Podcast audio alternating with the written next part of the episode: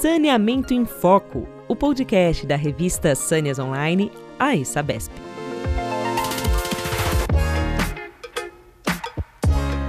Olá, seja bem-vindo ao podcast Saneamento em Foco, um canal para falar sobre saneamento ambiental e meio ambiente que faz parte da Sâneas Online, plataforma digital da revista Sâneas da ESABESP.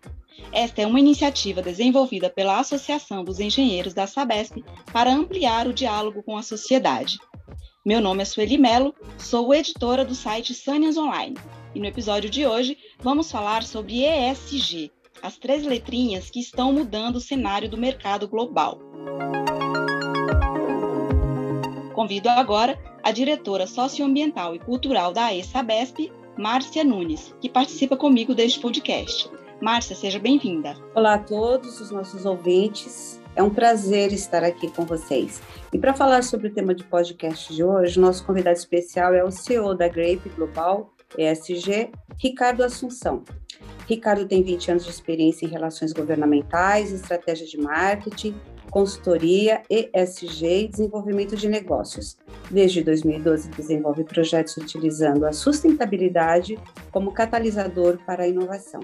É formado em engenharia mecânica pela Universidade Presbiteriana Mackenzie, com curso de extensão em neurobiologia e neurociência pela Universidade Harvard, além de ser certificado em liderança em sustentabilidade e responsabilidade corporativa pela London Business School. Ricardo, seja bem-vindo. É um grande prazer recebê-lo conosco. Muito obrigado pelo convite. O prazer é todo meu de estar aqui com vocês, Márcia e Sueli. Uh, Ricardo, uh, muito tem se ouvido falar em ESG. Uh, qual o significado dessa sigla e, na sua opinião, qual a importância do ESG para as empresas e para o setor de saneamento e infraestrutura? Márcia, o ESG ele em inglês significa Environment, so, Environment, Social e Governance, que em português é meio ambiente, social e governança corporativa. E o ESG nada mais é como a forma como a gente mede a sustentabilidade de uma empresa. É a forma como a gente mede como as empresas se, se comportam nos seus riscos não financeiros. Uh, o ESG, Márcia, não é algo novo. Sustentabilidade, como a gente sabe, é um assunto de longa data nas empresas e é um assunto vital para o setor de saneamento e infraestrutura como um todo. A grande diferença, Márcia, é que nos últimos anos as empresas começaram a perceber que mais do que algo acessório ou como responsabilidade social, alguma coisa que tivesse menos ligado à estratégia, a sustentabilidade podia ser uma ferramenta poderosa de criação de valor para as empresas e mais do que isso, uma ferramenta de catalisação de inovação. E como a gente vem, a gente viu nesses últimos tempos, e a pandemia colocou um holofote muito grande, a nossa fragilidade é enorme. Então, o momento ele é crucial, não só para as empresas, mas para o planeta como um todo, para que a gente comece a tocar os negócios de uma forma diferente, não mais apenas orientado ao lucro, mas criando valor para todas as partes interessadas. Então, o ESG, ele nada mais é do que o que a gente há muito tempo vê como talvez compartimentalizado dentro das áreas de compliance, dentro das áreas de responsabilidade social, mas agora a sustentabilidade transversal dentro das empresas, como um tronco importante que vai sustentar as tomadas de decisão. E, Márcia, é, isso é algo que tem muito mais a ver do que simplesmente uma moda. O ESG está ligado à sobrevivência das empresas no futuro. É, isso é bem importante, né? É, haja vista o que está acontecendo no planeta com relação a, a, aos impactos né, ambientais, de fato, se as empresas não pensarem em, em transversalmente adotarem as práticas de ESG, pode ser que não tenha uma longevidade, né? De fato, é bem importante. E, e como é que você vê, então, essa, essa questão do ESG no setor da, de saneamento, principalmente com as mudanças que estão previstas pelo marco legal de saneamento. Como é que você enxerga essa possibilidade? Como é que você enxerga esse impacto que pode ter? Uh, Márcia, o setor de saneamento, uh, ele, por natureza, ele promove o impacto ambiental positivo e que está de mão dada com o impacto social. Ou seja, cada vez que a gente leva saneamento para uma área, além da gente cuidar dessa área, do manancial, dos rios daquela área, a gente também promove a melhora da qualidade de vida.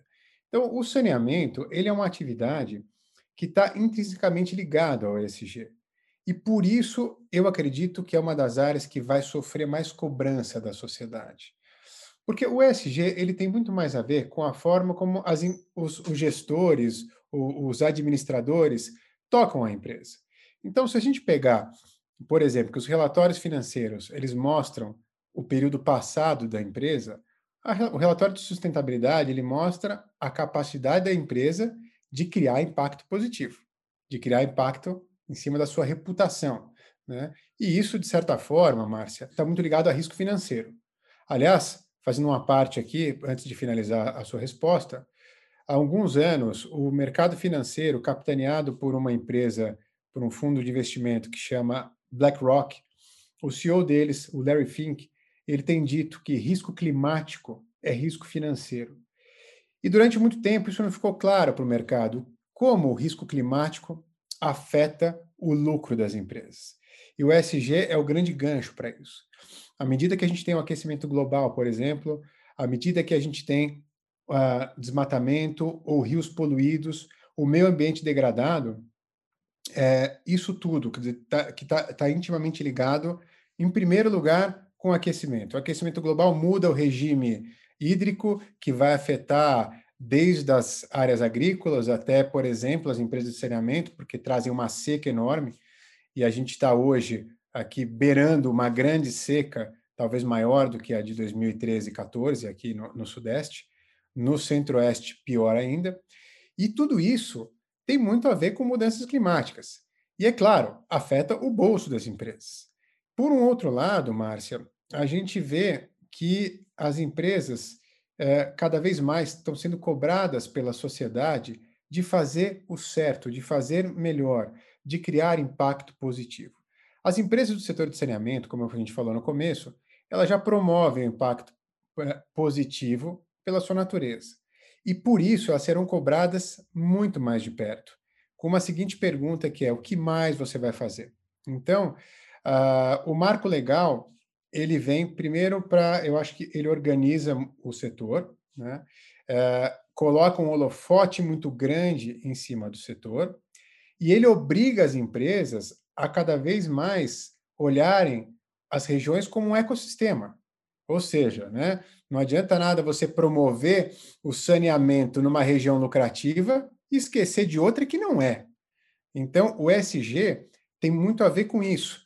Se o, o, os modelos de negócio antigo, talvez, quando ele olhasse isso falasse, opa, pera lá, eu quero focar aqui que vai me dar lucro, né? E criar valor estava em cima disso.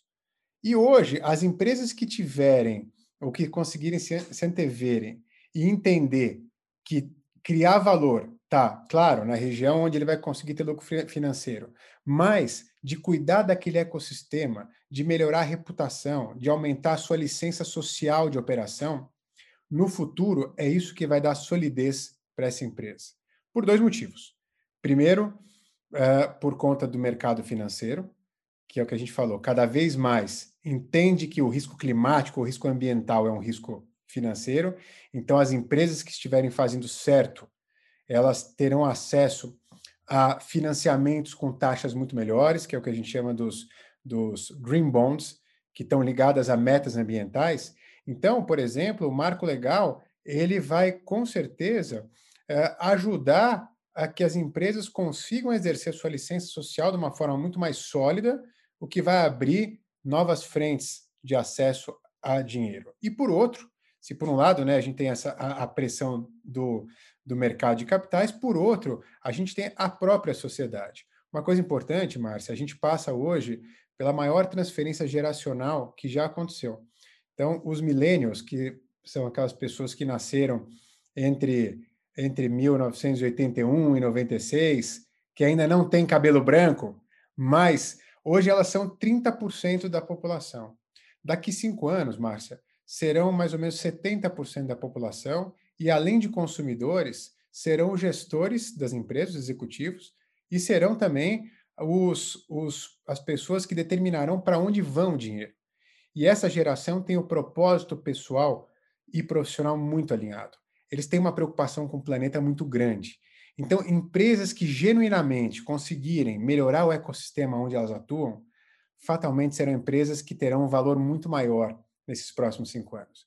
Então, eu digo, o marco, o marco legal do saneamento, talvez ele marque uma, uma obrigação dessas empresas de olharem muito mais do que apenas a geração de lucro, mas criar o impacto positivo, melhorar o ecossistema local, porque de agora até cinco anos, sem dúvida nenhuma, vai ser um critério importantíssimo na avaliação de risco delas. Muito interessante, o Ricardo.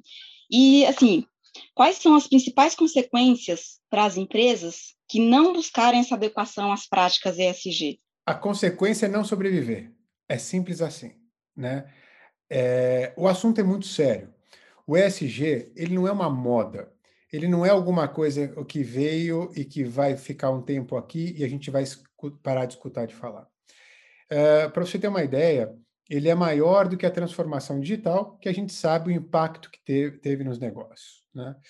O ESG está muito ligado a, a, a cinco pressões. Duas eu já contei para vocês, que é essa do mercado financeiro, que pressiona as empresas por atitudes mais responsáveis, e outra essa transferência geracional. Mas a gente vive numa época onde as redes sociais, por exemplo, elas não permitem que as empresas façam errado.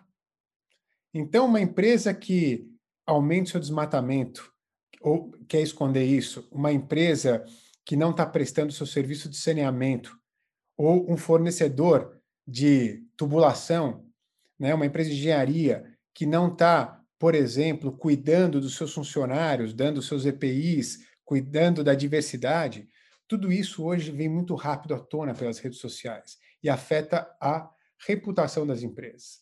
Então, uh, além disso, a gente tem também uma pressão da sociedade para que as empresas tenham uma, como eu falei, uma diversidade muito maior. Né? E a inovação, que é algo chave no setor de, de saneamento, né? a busca por melhores processos ou por processos mais eficientes, ela passa por pessoas. Pouca gente sabe disso. A gente liga muito inovação à tecnologia, mas inovação está muito ligado a capital humano. Né? Ambientes que permitam, principalmente engenharia, ambientes que permitam experimentação, né? que sejam tolerantes à falha, que incentive um quadro heterogêneo de pessoas. São empresas mais criativas. E, fatalmente, essas empresas que promovem este ambiente são empresas que conseguem acertar muito mais na sua eficiência, nos seus, nos seus projetos, né, na, na, na, sua gestão. Então, o ESG está ligado quase que a uma transformação do modelo de negócio. Hoje, nós estamos aqui no começo de agosto, saiu o relatório do IPCC, que é o órgão, é o painel intergovernamental de mudanças climáticas da ONU, e ele mostra um cenário uh, mais grave do que a gente imaginava. Então, o que, que significa? Que a gente precisa zerar as emissões dos gases do efeito estufa uh, até 2030, porque senão, tudo isso que eu falei para vocês, esses efeitos da mudança climática, mudança do regime hídrico, ele vai se intensificar e alguns deles vão ser irreversíveis. E aí, o setor de infraestrutura e saneamento, ele ganha uma importância adicional. Porque o que, que acontece? O ESG, como a gente conversou aqui no começo, ele tem a ver com esses riscos não financeiros com impacto legal e econômico. Na área de mudanças climáticas, o que a gente precisa é mitigar ou minimizar a emissão de, de gases de efeito de estufa. Empresas do setor de infraestrutura, empresas de engenharia que lidam com muito concreto, né? o próprio setor de saneamento que enterra concreto, que tem muitas obras, são grandes emissores de carbono. Então, o mercado vai fazer uma pressão adicional à que existe hoje. Então, se a gente se preocupa no Brasil, com muita razão, de prestar um serviço de saneamento que a gente consiga atingir a universalização, muito em breve o, o setor vai sofrer uma pressão adicional, que é o que você está fazendo para minimizar suas emissões? Como é que a parte de economia circular dentro das suas empresas. Você usa os resíduos do tratamento de esgoto para geração de gás, para geração de energia. Então, vão com começar a aparecer outras questões tão importantes quanto. Eu falo, muita gente tem medo. É um grande desafio. E num país como o nosso, onde 50% não tem saneamento básico, é, a gente pode usar essas oportunidades novas para corrigir essas falhas estruturais. Por uma questão muito simples. Atingir uma economia que a gente fala de baixo carbono, ela não é do dia para a noite. E exige grandes investimentos. E esses investimentos, eles virão através do que a gente chama de fundos de transição, principalmente dos países desenvolvidos, com essas linhas de crédito para os países em desenvolvimento, e eu vejo como uma oportunidade única das empresas de infraestrutura e saneamento aproveitarem ao mesmo tempo para reinventarem os seus negócios no sentido do algo mais e corrigir com esse capital essa essa não vamos chamar de falha, mas esse problema estrutural que faz com que a gente tenha aí milhões de pessoas ainda sem acesso ao saneamento básico. É, de fato, é uma grande dívida social que a gente possui com, é, com esse tipo de impacto que é, vem transcorrendo né, ao longo dos tempos, né? De fato, a gente espera que realmente seja essa a perspectiva, né, que a gente possa alcançar corrigindo esse essa falha aí. Uh, tem uma outra coisa que eu gostaria de perguntar para você. Uh, a Grape Global, ela lançou uma plataforma de apoio para as empresas fazerem, a, a conhecerem as práticas de ESG, e uh, eu gostaria de saber como é que essa plataforma pode auxiliar as empresas, qual é a finalidade da plataforma, e também uh, se elas podem positiva, se ela pode positivamente trabalhar com essas empresas que querem se adequar às práticas de ESG. O que, que você pode dizer para nós sobre a plataforma e sobre o resultado que vocês esperam das empresas conhecendo a plataforma? É, ótima pergunta, Márcia. Eu, a plataforma, ela foi desenvolvida pensando, Márcia, no, no, em como ajudar o mercado nessa transição. O ESG, apesar de não ser algo novo, sustentabilidade a gente a gente fala há muito tempo. Nós tivemos a Eco 92 no Rio, onde nasceu o United Nations Global uh, o Climate Change e assim por diante, né? O ASCOPS, que aliás a gente vai ter uma COP agora, a COP 26, que vai acontecer em Glasgow. Mas e, de repente, a pandemia ela acelerou em muito esse processo. E, mais do que criar valor, o ESG ele vai, ele vai impedir a destruição de valor das empresas, porque ele vai mantê-las competitivas e com acesso ao mercado de capital. E não é um problema só das grandes empresas, Márcia. É um problema das pequenas e médias também. É um problema de toda uma cadeia de valor. O setor do saneamento é um setor das quais você tem grandes, médias e pequenas empresas, que são fornecedoras das empresas de saneamento. Então, eu não estou falando nem só de empresas de, uh, uh, de, de, de, engenharia. Você tem empresas de recursos humanos. Né? As empresas que fazem a sua medição casa a casa, né, com e assim por diante, você, são empresas de capital humano, que lidam com pessoas. Né? Então, uh, o ESG pode ajudar todas elas. Criar a plataforma foi uma maneira que a gente viu, primeiro, de explicar a urgência do ESG. Não só por conta da questão climática, mas por conta de tudo que eu falei, dessa, dessa pressão da sociedade pela transferência geracional, pelo mercado de capital, de mostrar para as empresas que isso é um assunto urgente e todas elas precisam implementar isso. Então a gente procurou criar um ambiente onde ela tivesse acesso à informação. Segunda coisa da plataforma, Márcia, é a pandemia mostrou como a ciência é muito importante, como a pesquisa e desenvolvimento podem fazer toda a diferença. E a gente mais do que nunca fala em soluções baseadas na ciência. E a gente montou um conselho de especialistas, de economistas, de cientistas, de profissionais da saúde, né, de ambientalistas, a gente montou esse e professores, a gente montou esse conselho para que a gente consiga ter as, as, as, decisões todas muito embasadas na ciência e mostrar mostrar para o setor privado que escutar a ciência fará toda a diferença, né? Por quê?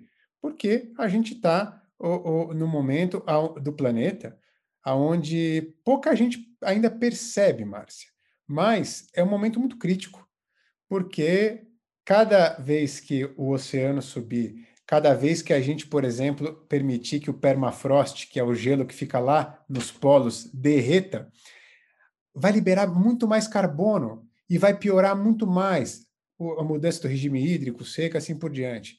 Então, a ciência é determinante para isso. E nesse ambiente que a gente criou da plataforma, todo mundo tem acesso a essas informações, artigos, para entender, conhecer, sensibilizar, mais do que a criação de valor, mas como evitar a destruição de valor. E a Grape, a gente ajuda empresas de todos os portes a como implementar essa agenda ESG, a como fazer com que a sustentabilidade ande de mãos dadas com a lucratividade. Porque quando a gente fala de sustentabilidade, não é só do planeta, é das empresas. É uma sustentabilidade que passa pelo financeiro também. E a gente espera, temos sido muito bem sucedido com isso, e a gente espera poder ajudar muito mais empresas nesses próximos meses. O assunto é tão instigante, né? E fala tanto de, de necessidades prementes. Dá vontade de ficar conversando aqui muito tempo, mas a gente tem um, um limite para a nossa conversa, né? Então, eu gostaria muito de agradecer você, Ricardo, por ter se disposto a vir conversar conosco, esclarecer bastante sobre a urgência do, das empresas, então, estarem alinhadas com o ESG, né? É, foi uma honra para nós recebermos é, vocês aqui conosco e você, principalmente, no nosso podcast. Eu, em nome da ESABESP, eu agradeço muito, viu, a tua, a, a, tua participação e espero que a gente possa, em breve tempo, voltar a, a trazer esse tema tão atual e tão necessário de discussão com, com todo o setor de saneamento, né? Muito obrigada. Eu que agradeço a oportunidade, estou à disposição de vocês. E como você disse, é um assunto que é instigante, é complexo e eu tô sempre que quiserem falar, dividir e pegar opiniões, contem comigo. Tá certo, obrigada, obrigada mais uma vez, Ricardo, obrigada, Márcia. É, e antes da gente encerrar, gostaria de dizer que o podcast Saneamento em Foco está disponível nas principais plataformas de áudio, como Spotify, Deezer, Apple Podcasts e Google Podcasts. Convido também você que está nos escutando a acessar o site saniasonline.com.br para ficar por dentro de tudo o que acontece no meio ambiente, saneamento e em questões de sustentabilidade.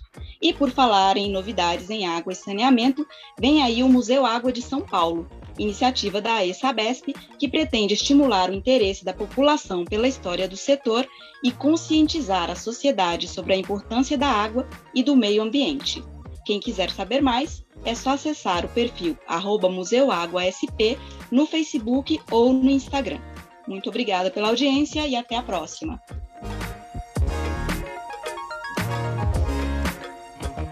Você acabou de escutar Saneamento em Foco, o podcast da revista Sâneas Online, a Sabesp.